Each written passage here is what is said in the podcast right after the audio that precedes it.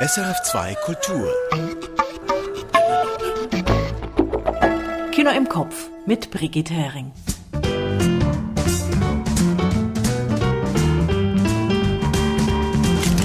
Das neue Kinojahr startet reichhaltig. Mit einem Doc-Film über die Feministin Erika Jong, Breaking the Wall heißt er. Susanna Petrin hat dazu Erika Jong in New York getroffen.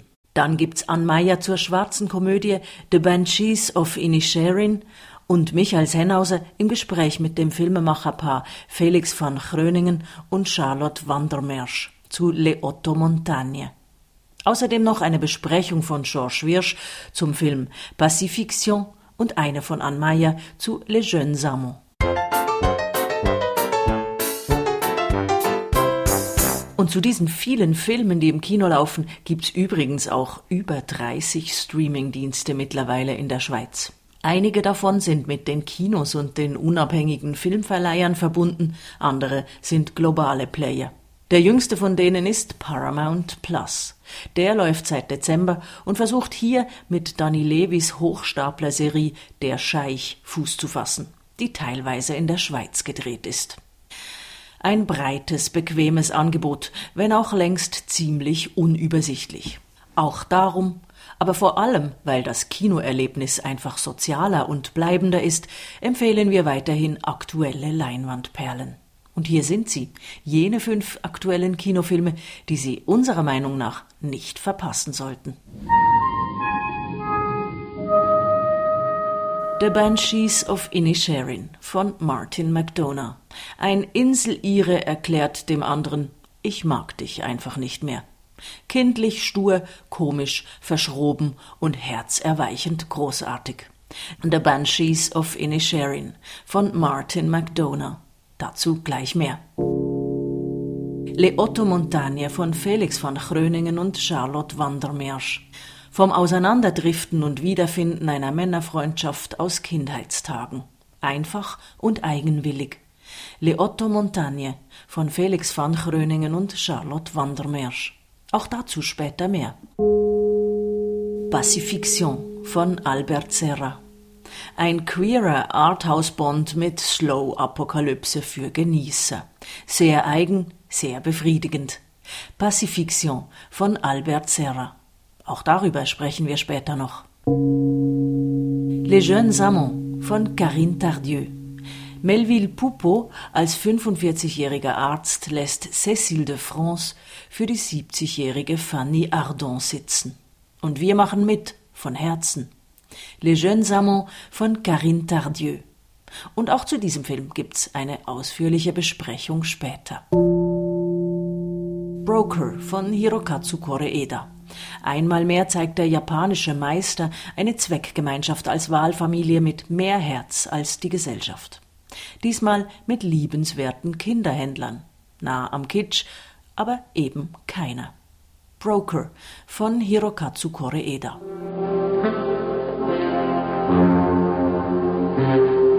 Und damit zum ersten Tonspurrätsel im neuen Jahr. Spitzen Sie Ihre Ohren. Der entscheidende Hinweis zur Lösung ist irgendwo in dieser Filmrolle versteckt. Alright, folks. Showtime. Aus welchem Film stammt der folgende Ausschnitt? Don't! Fucking hell! Where the fuck did you come from? I was behind the thing. What the fuck are you doing, Ray? What the fuck are you doing? Nothing. Oh my god.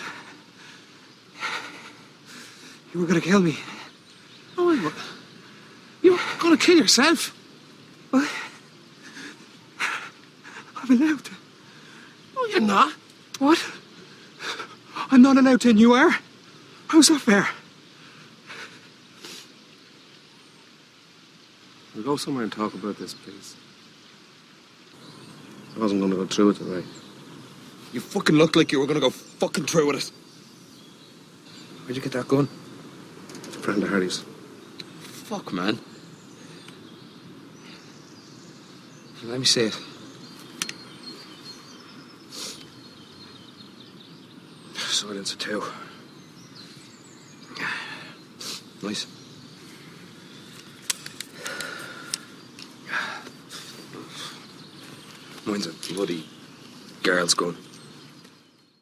Die Auflösung gebe ich Ihnen ganz am Schluss dann. Die Autorin Erika Jong ist eine Ikone des Feminismus. Ihr Roman Erstling Angst vor dem Fliegen hat sich seit seinem Erscheinungsjahr 1973 millionenfach verkauft. Es geht darin um die sexuelle und kreative Befreiung der Frau. Inzwischen ist Erika Jong 80 Jahre alt. Der neue Dokumentarfilm Erika Jong Breaking the Wall lässt ihr Leben nochmals Revue passieren. Susanna Petrin hat den Film gesehen und Erika Jong in ihrer Wohnung in New York getroffen.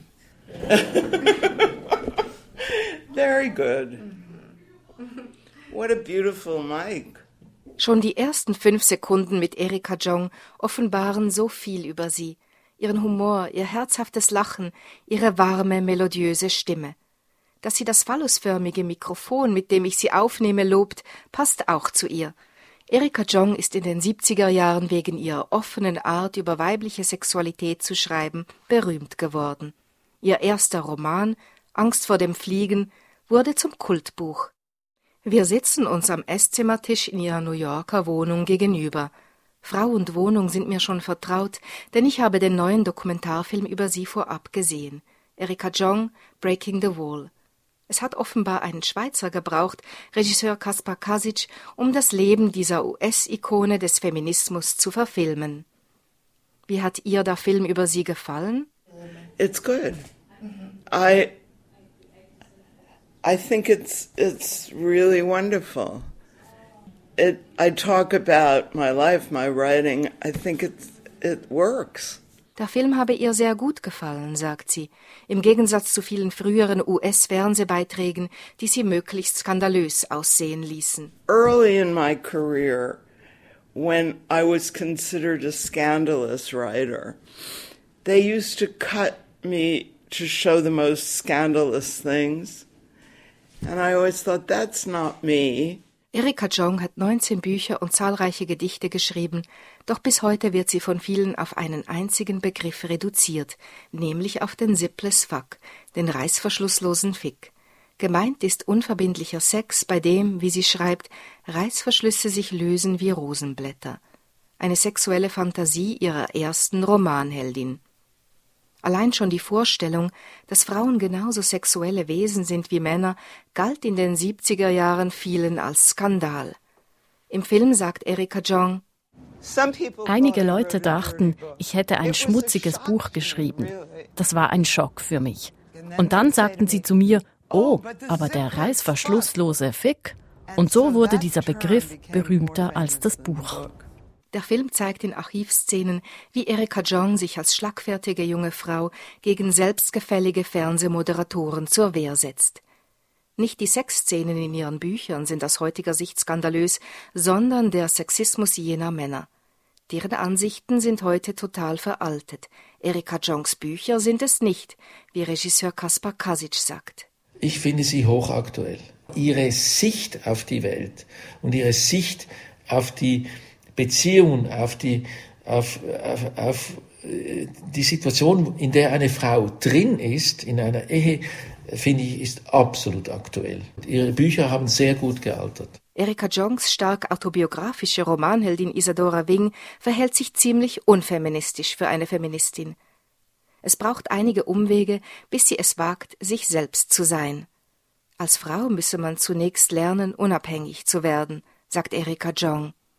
Als Autorin sei sie stets der Wahrheit verpflichtet gewesen. Ich wollte möglichst wahrheitsgetreu über Gefühle schreiben, so dass wenn jemand das Buch zur Hand nimmt, denkt, oh, das kommt mir bekannt vor. Das hilft mir dabei, mich selbst zu verstehen. Erika Jong, Breaking the Wall, läuft jetzt im Kino.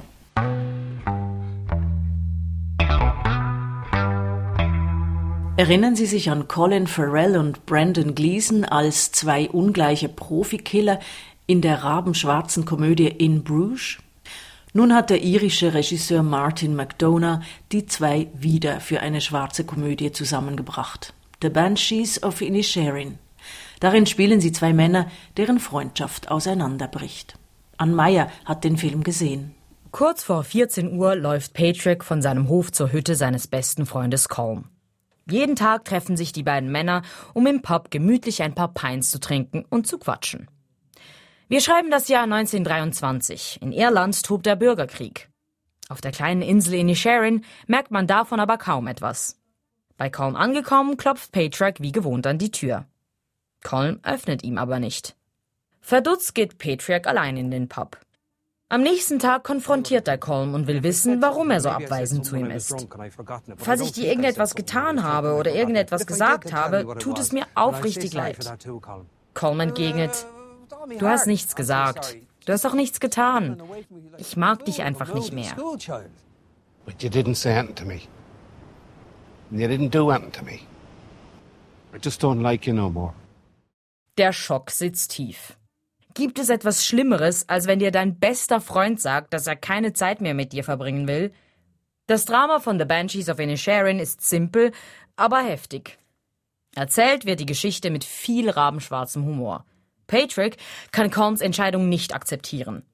So droht der schließlich irgendwann, dass er sich jedes Mal einen Finger abschneiden werde, wenn Patrick mit ihm spricht.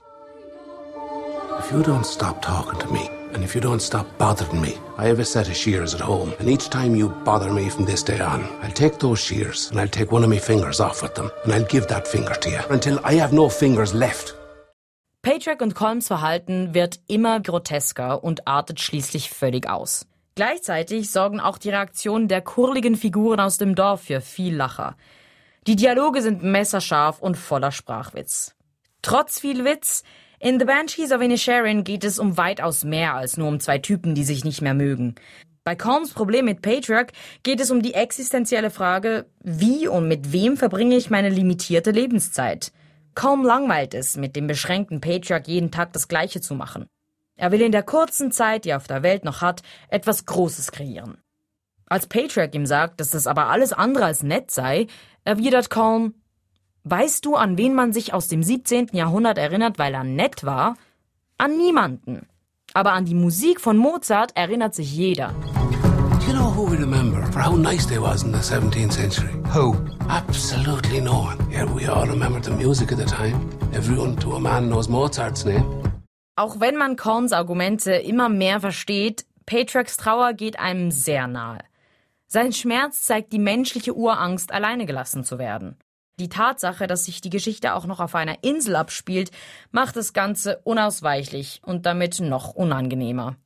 Es ist beeindruckend, wie Regisseur Martin McDonough mit einem einfachen Ausgangspunkt so tiefe Abgründe aufmacht und gleichzeitig viel Raum für Interpretation kreiert. Durch die mystische Kulisse wirkt der Film wie eine Fabel, die jeder anders deuten kann. So ist The Banshees of Inisherin ein Film, der wunderbar Gegensätzliches miteinander verbindet weite grüne Landschaften und enge dunkle Hütten.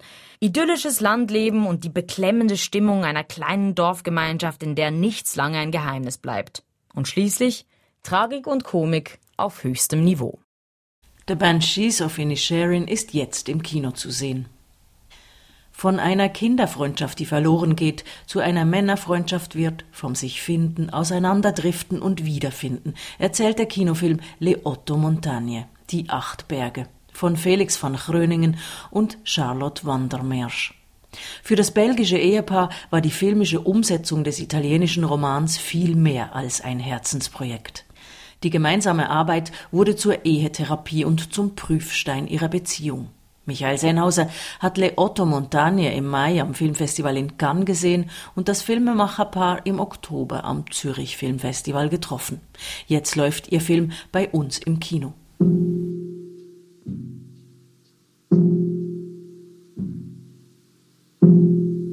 Nie im Leben hätte ich damit gerechnet, einen Freund wie Bruno zu finden, erinnert sich der erwachsene Pietro an den Beginn der Ferienkinderfreundschaft im Bergdorf.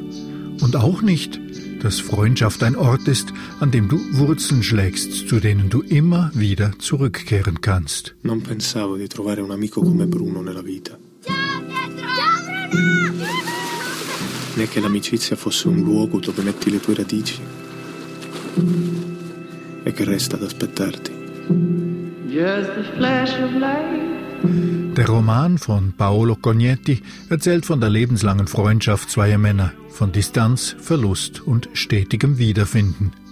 Und weil der Städter Pietro und der Dorfjunge Bruno sich in den Sommerferien kennenlernen, erinnert der Beginn des Films von Felix van Gröningen und Charlotte van der Mersch ein wenig an die sommerseligen französischen Pagnol-Verfilmungen. Aber bald wird auch soziale Härte spürbar, etwa als Pietro merkt, dass ihn das Angebot seiner Eltern stört, Bruno mit in die Stadt zu nehmen, damit er zur Schule gehen kann. Auch Brunos grober Vater reagiert schroff ablehnend und nimmt seinen Sohn als Maurerlehrling mit in die Fremde. Erst nach dem Tod von Pietros Vater treffen die beiden jungen Männer wieder zusammen und sie erneuern ihre Freundschaft mit dem gemeinsamen Wiederaufbau einer Alphütte. Eine Frau stößt dazu, verliebt sich in Pietro, aber heiratet schließlich den sesshaften Bruno, während Pietro immer wieder ruhelos als Reiseschriftsteller in die Welt hinauszieht.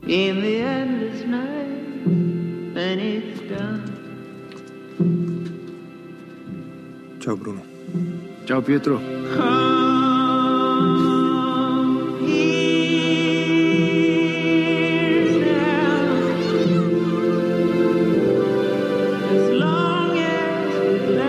Guarda che c'è un mondo fuori da qui.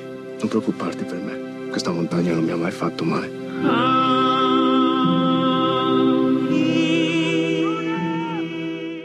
Felix van Gröningen wurde als Filmemacher bekannt mit dem melancholischen belgischen Country Road Movie Broken Circle Breakdown und mit Belgica, einem Familiendrama um zwei Brüder und ihren wilden Konzertclub.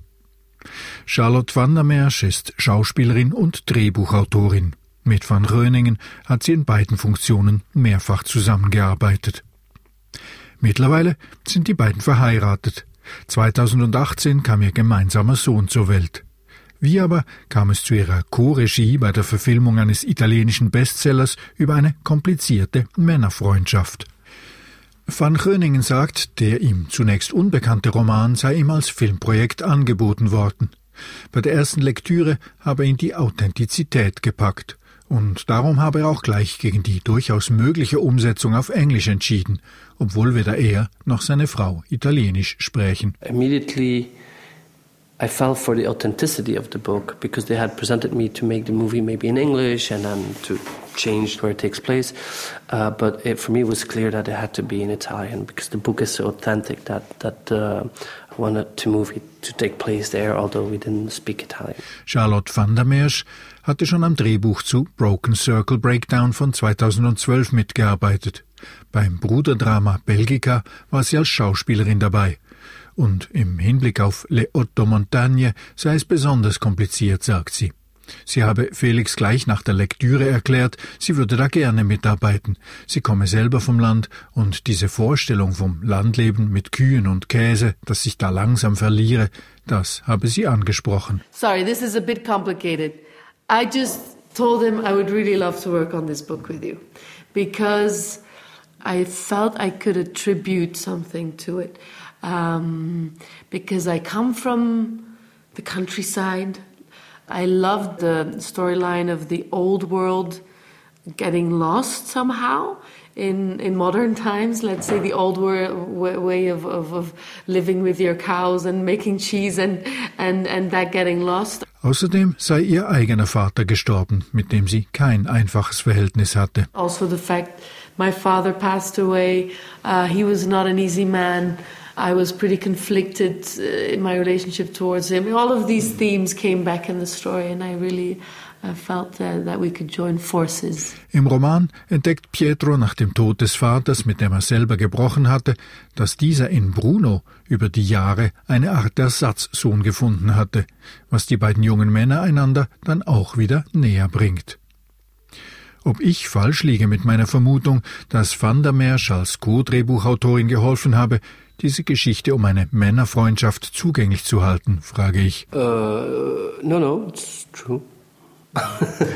During the writing, it was clear that the fact that Charlotte was part of this and that we were like two pairs of eyes, man wife, but also lovers and friends and, and father, mother. Just made us look at this story of friendship and, and really look at it from all sides. Als Ehepaar, als Mann und Frau, als Eltern, Freunde, Liebende hätten sie tatsächlich von allen Seiten auf diese Geschichte blicken können. Dank ihr seien auch die Frauenfiguren im Film stärker geworden. Aber alles in allem sei so einfach alles interessanter geworden und darum habe er sie schließlich dann gebeten, auch mit ihm gemeinsam Regie zu führen. It made it stronger, yeah. Also the the other, I mean, the female characters, of of course. But but just uh, at the core, it was made it a lot more interesting, and that was also the reason why I, once the script was finished, I mean the first draft, I asked her to join me to direct it. Die Männerfreundschaft zwischen Bruno und Pietro werde ja auch dadurch bestimmt, dass die beiden kein Paar seien, dass sie zuweilen Entscheidungen treffen, die für den anderen nicht wirklich gut sind, aber dass die Freundschaft eben bedeute, dass sie das beide akzeptieren. That they even make choices that are maybe not so good for the other, but that the friendship means that they also accept it. Für ein Ehepaar sei es schwieriger, einander diese Freiheit zuzugestehen, sagt Charlotte van der Mersch. Okay, wenn du ein paar Jahre nach Nepal verschwinden willst, nur zu. Yeah, I mean, as a couple, you, you have it's more difficult to do it this way to give this total liberty to the other, right? Okay, if you want to go, you know, work in Nepal for two years, it's fine. Am Anfang ihrer Beziehung hätten sie einander tatsächlich viel Freiheit zugestanden, aber jetzt mit einem gemeinsamen Sohn sei das schwieriger. Yeah, in the beginning of our relationship we did that, but now that we have a son, I mean, it's more complicated.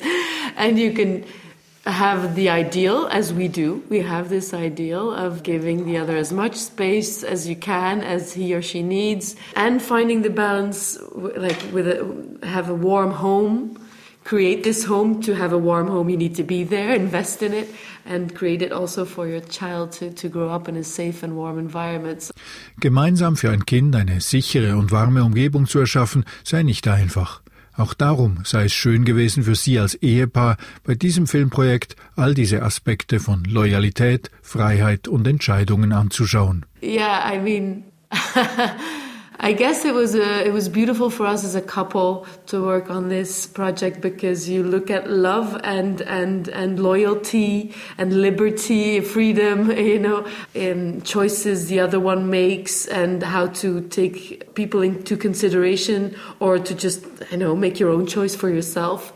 It's about all of this, and of course we deal with this every day as as do we as we do all. Einer der beiden Freunde im Buch interessiert sich mehr für die Welt draußen, während für den anderen die Verwurzelung wichtiger ist. I think the one uh, is interested by the outside world at some point, and the, where, where the other one is is interested in his steadiness and groundedness, I guess. So beginnt dieser Tanz zweier Menschen, die sich einander spiegeln, Schließlich finde sich der ruhelose Pietro, gerade auch dank Bruno. That's the start of, of this dance between these two people who meet each other at different moments in their life and because of that can make choices and I mean I think eventually Pietro does find his way in life because of Bruno. Gefilmt ist Le Otto Montagne überraschenderweise nicht im Breitwandformat, an das wir uns gerade bei Bergpanoramen so gewöhnt haben, sondern im klassischen, fast quadratischen Akademieformat.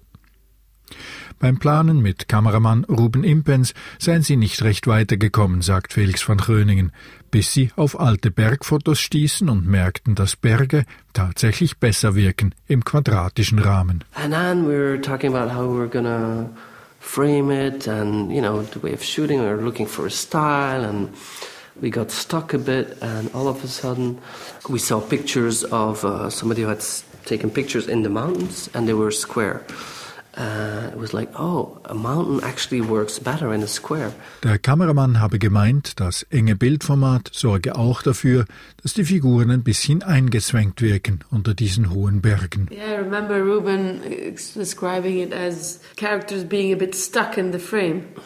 You always have this, these mountains uh, uh, above them, uh, bigger than you know that we are as humans, and and uh, and they they are trying to find their place within this tighter frame. So he really loved to play with this tension. Und das passt natürlich ausgezeichnet zu dieser Geschichte einer Männerfreundschaft, die zwischen Freiheit und Anziehung, Verwurzelung und Abheben den ganzen Spielraum auslotet, wie es Charlotte van der Mersch für die Zusammenarbeit mit ihrem Mann skizziert. Nun muss ich zum Schluss die Frage eben doch noch stellen. Ist was dran an der Geschichte, dass Felix van Gröningen und Charlotte van der Mersch mit ihrer gemeinsamen Arbeit an diesem Film ihre Ehe gerettet haben? Oder ist das am Filmfestival in Cannes gestreute Gerücht einfach clevere PR für die Vermarktung? It's pure PR. No, it's not. No, it kind of, we needed some saving, and uh, yeah, yeah, we, we really we were in a big crisis, and then it was a very good thing to have this story in the middle to reflect upon, to uh, talk about these people and their relationships and their losses and their loves, and not about ourselves uh, the whole time because uh, that was difficult at that time. Nein, definitiv nicht, sagt Charlotte van der Mersch. Sie hätten Rettung gebraucht und die Arbeit an diesem Film habe es ihnen ermöglicht, über die Beziehungsprobleme der Figuren, ihre eigenen anzugehen, ohne ständig über sich selbst zu reden. Denn das sei manchmal sehr schwer gewesen. Nun ist Le Otto Montagne wohl auch darum viel mehr als nur die Verfilmung eines überraschend populären Freundschaftsromans. Das ist ein Film, der seine Betrachterinnen und Betrachter auf die Sterns hält und gleichzeitig anzieht.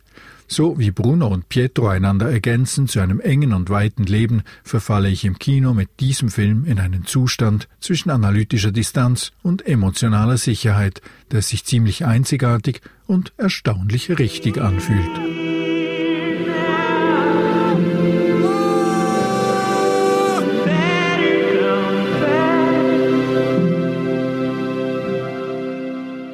Le Otto Montagne von Felix van Gröningen und Charlotte van der Mersch läuft jetzt im Kino. Der Roman Acht Berge von Paolo Cognetti ist auf Deutsch im Penguin Verlag erschienen.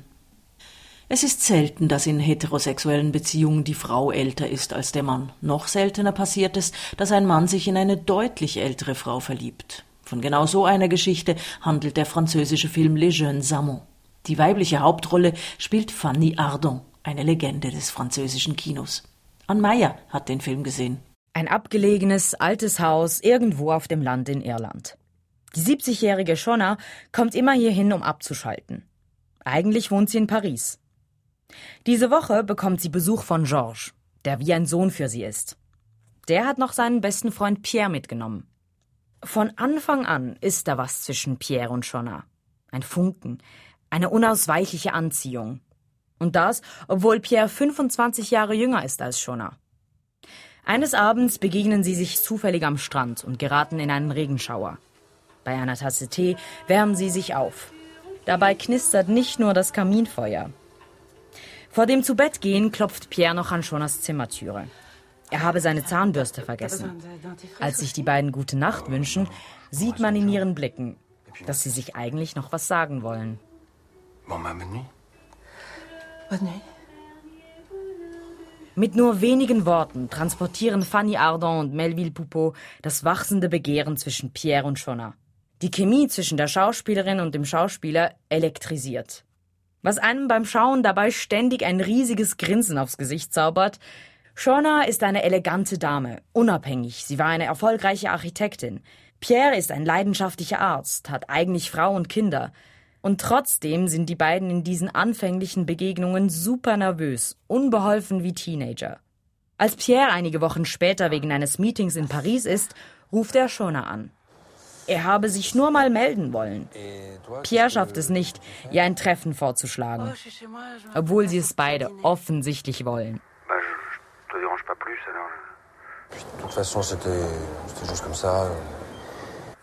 Alors, euh, bon retour. Oui, merci beaucoup et puis bonne soirée.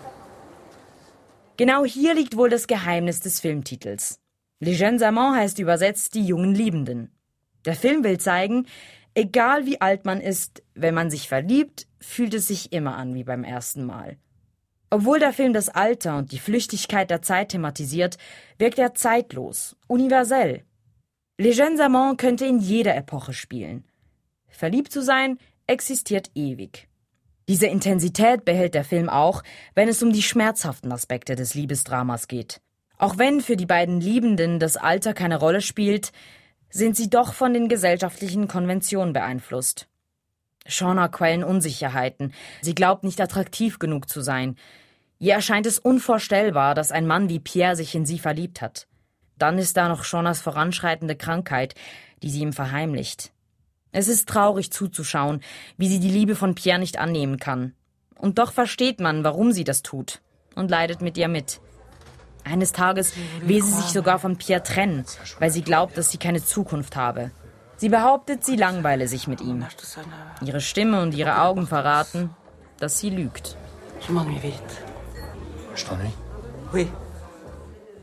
Das sind Szenen von großer emotionaler Wucht. Da hätte es die eine oder andere Szene im strömenden Regen nicht gebraucht. Überall, wo der Film mit Inszenierung oder ausufernden Dialogen einen draufsetzt, wird er pathetisch. Die Konstellation der zwei Liebenden gibt genug her.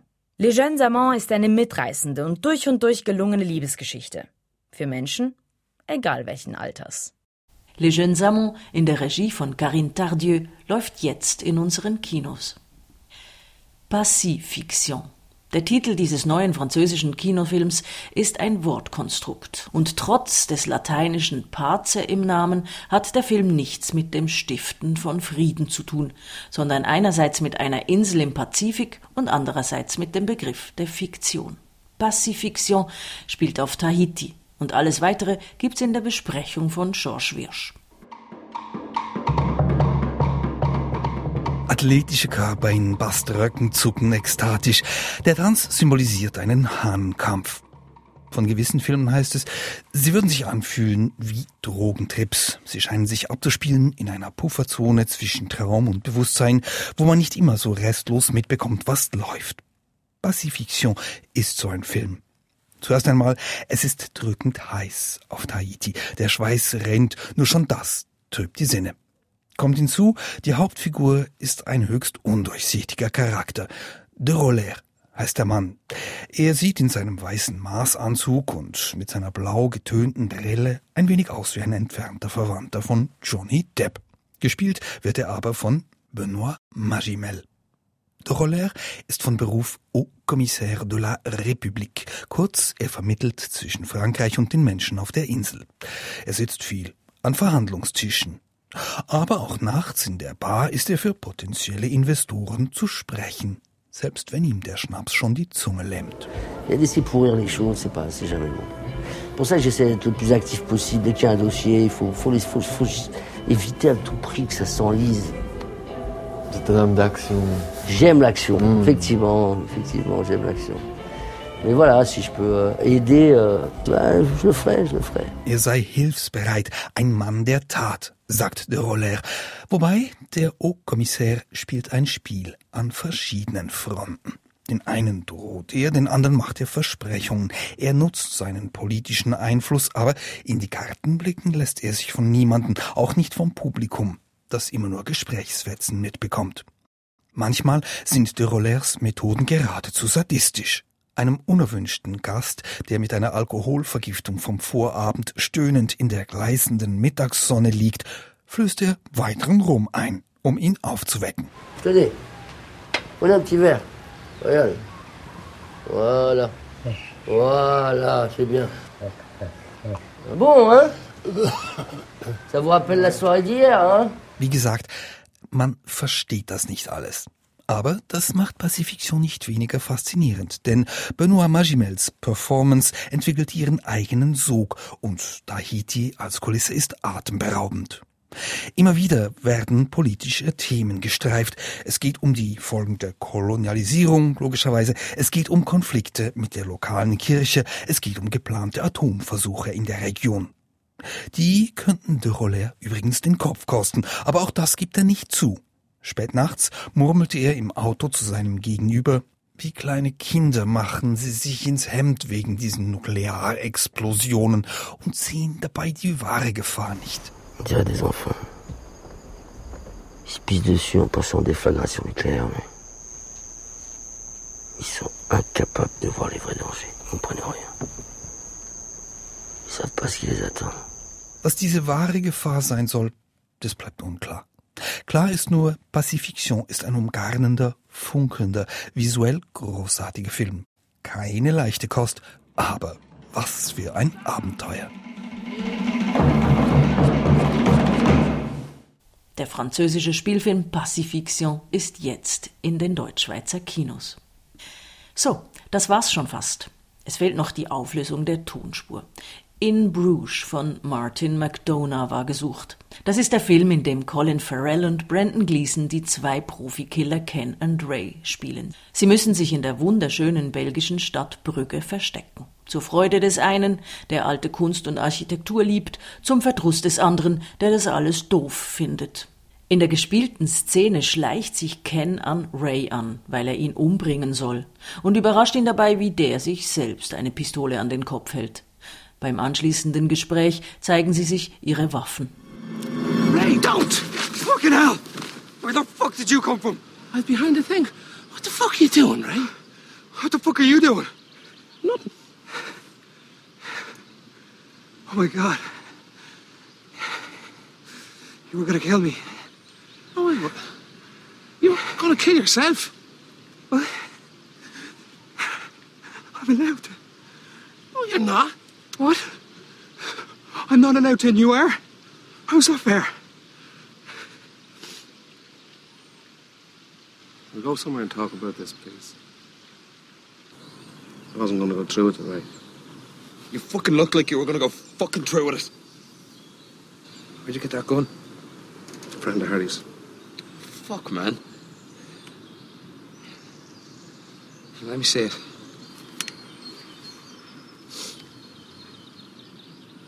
Silence too. Nice.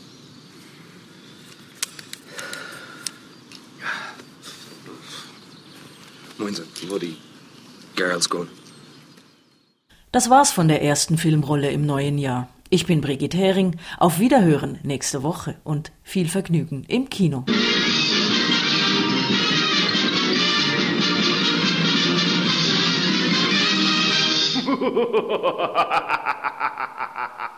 Erfahren Sie mehr über unsere Sendungen auf unserer Homepage srf.ch.